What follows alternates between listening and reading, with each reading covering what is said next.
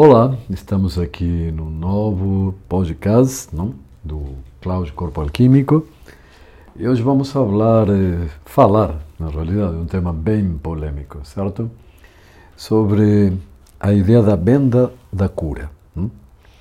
Falando um pouco por isto, porque como estamos em uma etapa de uma série de cursos que tratam sobre entender um pouco como funcionam os sistemas terapêuticos orientais, não?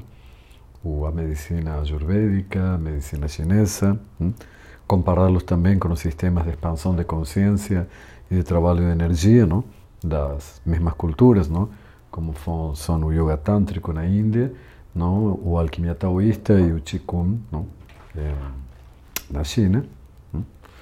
E como tudo isso participa de alguma maneira dentro dessa cultura alternativa que se desenvolveu no Ocidente, muito marcada por um movimento New Age, por um movimento Nova Era. E dentro de toda essa essa cultura Nova Era, essa cultura também de terapeutas, não? dos mais diversos tipos, alguns sérios, sim, mas muitos não. Um elemento que fica constantemente presente é a venda da cura.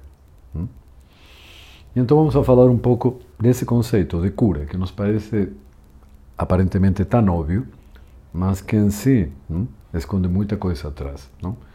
Porque quando vemos aumentar assim nível exponencial a oferta, não?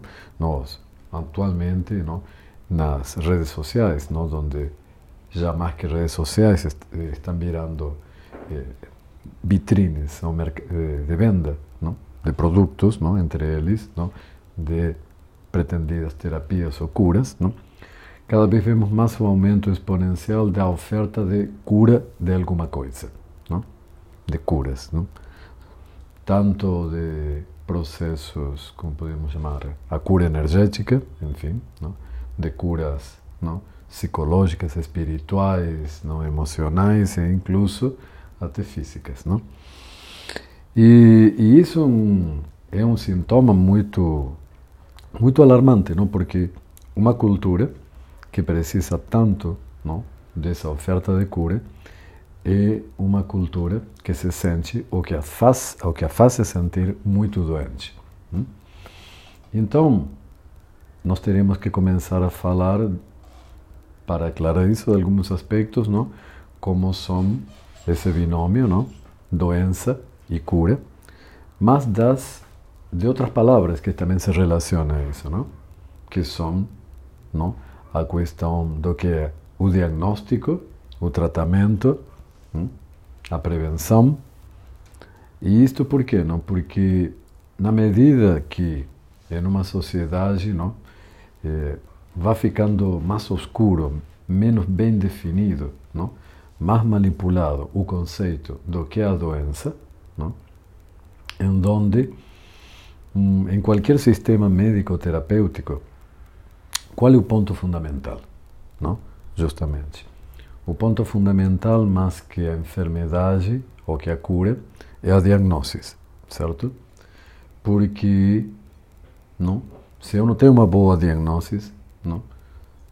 o que implica definições muito claras dos conceitos de saúde e doença, certo? Hum? Se eu não tenho uma diagnose, eu não sei que real está acontecendo comigo e que tratamento eu quero ter, não?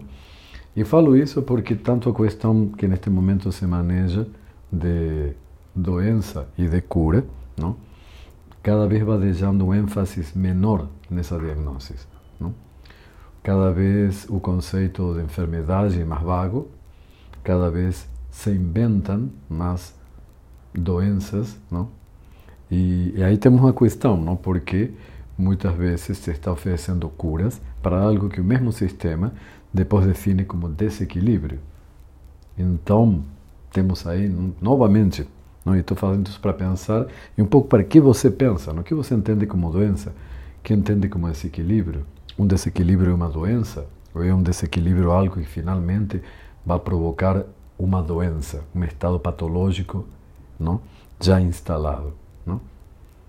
E aí mais ou menos estou dando não, uma, uma diferença que temos não, muito clara em sistemas médicos sérios, não, de várias culturas, que há entre uma doença, que podemos chamar uma patologia especificamente, e o que é um desequilíbrio. Nós vivimos uma sociedade em um profundo desequilíbrio, não? em um desequilíbrio ecológico, político, econômico, social, cultural, enfim. E isso obviamente nos afeta. Então, sim, é real, nós estamos não? em um alto grau de desequilíbrio. Não? E, não, obviamente, em uma sociedade com a pressão de estresse com que vivimos, não? Eh, sistemas não? que nos ajudem a manter um equilíbrio são importantes. Não? E isso podemos chamar que são verdadeiros sistemas terapêuticos, não? que tratam um pouco o aspecto do que podemos chamar de prevenção, certo? Porque quando há uma boa diagnose, ou seja, eu consigo, se sou alguém que pode fazer uma boa diagnose, diagnosticar se uma pessoa está com uma patologia, ou seja, já com um sistema, com uma doença instalada, concreta, que precisa de um tratamento específico, concreto, por pessoas capacitadas, não? Já o aspecto terapêutico e de reequilíbrio foi ultrapassado é algo muito mais claro e concreto que preciso aplicar, que um sistema médico me vai fornecer. Como falei, temos vários sistemas médicos, os três, não? mais famosos, podemos dizer neste momento, as três racionalidades, como são chamadas, é a medicina ocidental, a medicina ayurvédica a verdadeira, não estou falando de terapeutas ayurvédicos, estou falando de médicos ayurvédicos com formação tradicional. Excelentes médicos da cultura indiana, não? mas nesse aspecto, e a medicina chinesa também com a mesma, ou quizá maior qualidade. Não? A medicina chinesa, na sua história de desenvolvimento, eh, é ainda, apesar da acupuntura, apesar de elementos que conhecemos, não? um universo a ser conhecido. Mas, enfim, essas três medicinas, em nossa medicina ocidental, não? Eh, sistemas muito desenvolvidos, não? E que justamente quando eu entendo que o que há é uma patologia, ou seja, quando o desequilíbrio se instalou de uma maneira não tão profunda no organismo que se transforma numa patologia, é o que vou precisar não? para estabelecer um tratamento. E aí sim, não? óbvio que estou falando tratamento e não cura certo? E para entender isso, teríamos que discutir bastante em vários, eh, até nos aspectos, por exemplo, não? sendo muito objetivos de cada uma dessas medicinas, qual é o conceito de doença? O que significa justamente o conceito de cura? Não? Então, obviamente, não? em qualquer dessas medicinas, um tratamento que parte de uma diagnose objetiva tende justamente não, a de alguma maneira, não contrarrestar e fazer desaparecer, na maior medida possível, os efeitos dessa doença. Muitas vezes temos doenças com a que você não pode literalmente curar completamente ela, não? sino que você chega a um estágio de você entender como controlá-la e conviver com por exemplo, diabetes más simples, más conocidas. ¿no? Uma vez que você é diagnosticado, não? Curar uma diabetes já não é uma doença com que você vai estar, vai conviver com ela, mas uma vez diagnosticado, enquanto você ajusta suas condições de vida, onde você o consumo de insulina, enfim, os elementos que você utiliza, você controla a doença, não a cura. Não? Outras podem ser curadas. Não? E aí, o problema, justamente, esse conceito de cura que se vende, não? Que ele entra literalmente eh, nesse jogo, não? nesse jogo de expectativa daquela pessoa que está ou se sente doente, não? de encontrar algo que milagrosamente alivie.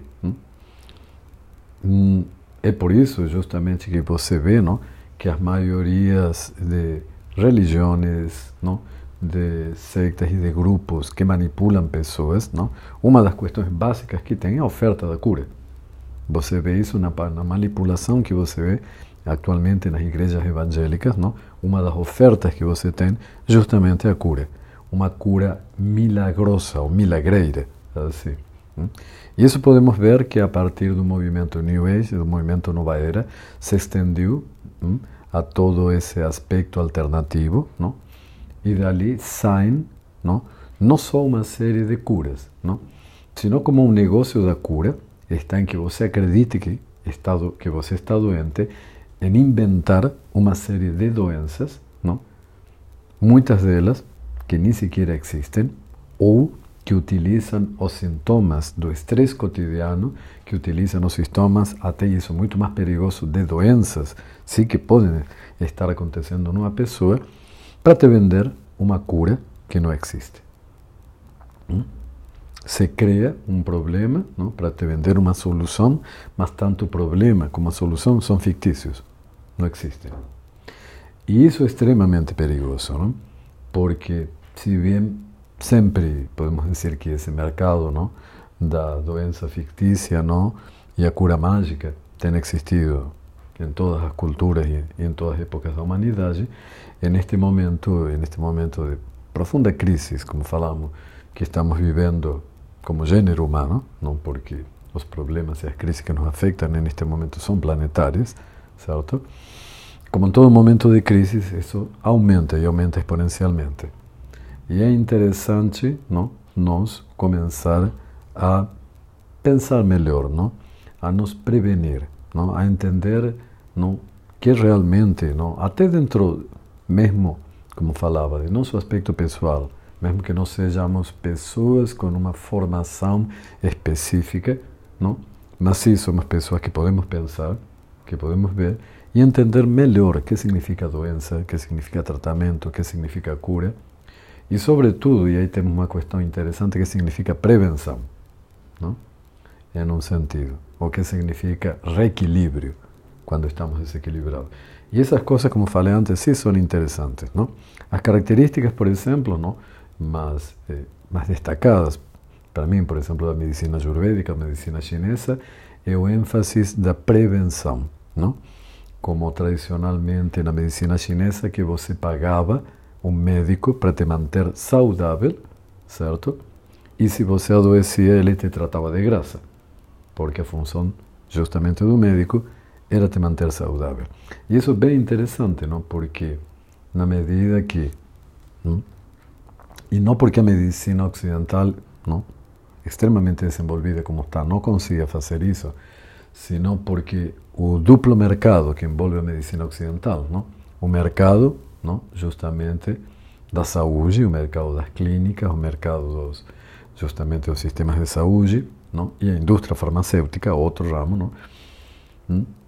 não faz conveniente que há possibilidades enormes de prevenção, que tem o conhecimento médico que tem agora, sejam aplicadas, porque realmente a doença, e aí é mais terrível porque a doença real se torna um ótimo mercado. Então, apertados como estamos entre esses dois fogos, não? entre um sistema médico que tem não o conhecimento e a possibilidade de tratar, incluso de prevenir a doença, não? mas não usa esse potencial porque é mais interessante não? uma pessoa doente para, para poder ser explorada por esse mercado, não? ou aquele outro que usa uma doença fictícia, não? para se aproveitar do estresse das pessoas, não? que se sentem doentes, e a partir disso te vender curas ilusórias, não? placebos. Entre tudo isso, não estamos nós tentando manter nosso equilíbrio e tentando manter nossa saúde. Não? E, e aí é interessante porque justamente entra não, muito um começar a estudar e perceber não, o que em determinados tempos, em culturas, esses conceitos, não, como te chama equilíbrio, desequilíbrio, doença, saúde, não, diagnóstico, tratamento, cura, não, ou gerenciamento de uma doença, significaram, porque quando minimamente entendemos essas coisas, não, em um mundo que realmente camina a estar objetivamente mais doente, não, nós, em meio de tudo isso, podemos entender melhor como situar-nos. Certo? Então, enfim, a vezes é um pouco chato falar de tudo isso, mas é, isso, mas é importante. Não? O, em meio de tudo isso, nós estamos com um curso, justamente, como falei antes, acontecendo daqui a pouco em São Paulo, sobre medicinas racionais, mas uma tentativa de entender como funciona a medicina ayurvédica, como funciona a medicina chinesa, fazer entender também elas em relação a outra grande racionalidade, a medicina ocidental, e também sobre, como falei, os sistemas já mais eh, de evolução humana, de expansão de consciência dentro de cada uma dessas culturas, como são o yoga tântrico e a prática alquímica taoísta e o qigong. Entender justamente eh, essas medicinas e esses trabalhos no de desenvolvimento humano é uma, base, uma boa base interessante, te dá uma estrutura também para começar a se posicionar sobre tudo isto que está acontecendo e começar a desenvolver um pouco de critério para quando te estão oferecendo uma alternativa terapêutica séria ou quando simplesmente estão te enganando para tirar teu dinheiro. E é isso, gente. Este foi curtinho, mas nos vemos na próxima.